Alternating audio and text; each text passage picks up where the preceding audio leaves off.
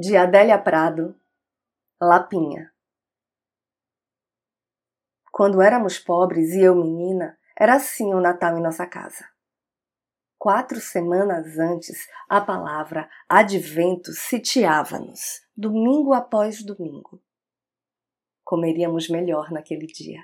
Seríamos pouco usuais. Vinhos, doces, paciência porque o menino estremecia no feno e nos compadecíamos de Deus até as lágrimas. Olhando a manjedoura, o que eu sentia, sem arrimo de palavras, era o que sinto ainda. O desejo de esbeltez será concretizado. A luz que não tolera excessos, o musgo, a areia, a palha cintilavam, a pedra. Eu cintilava.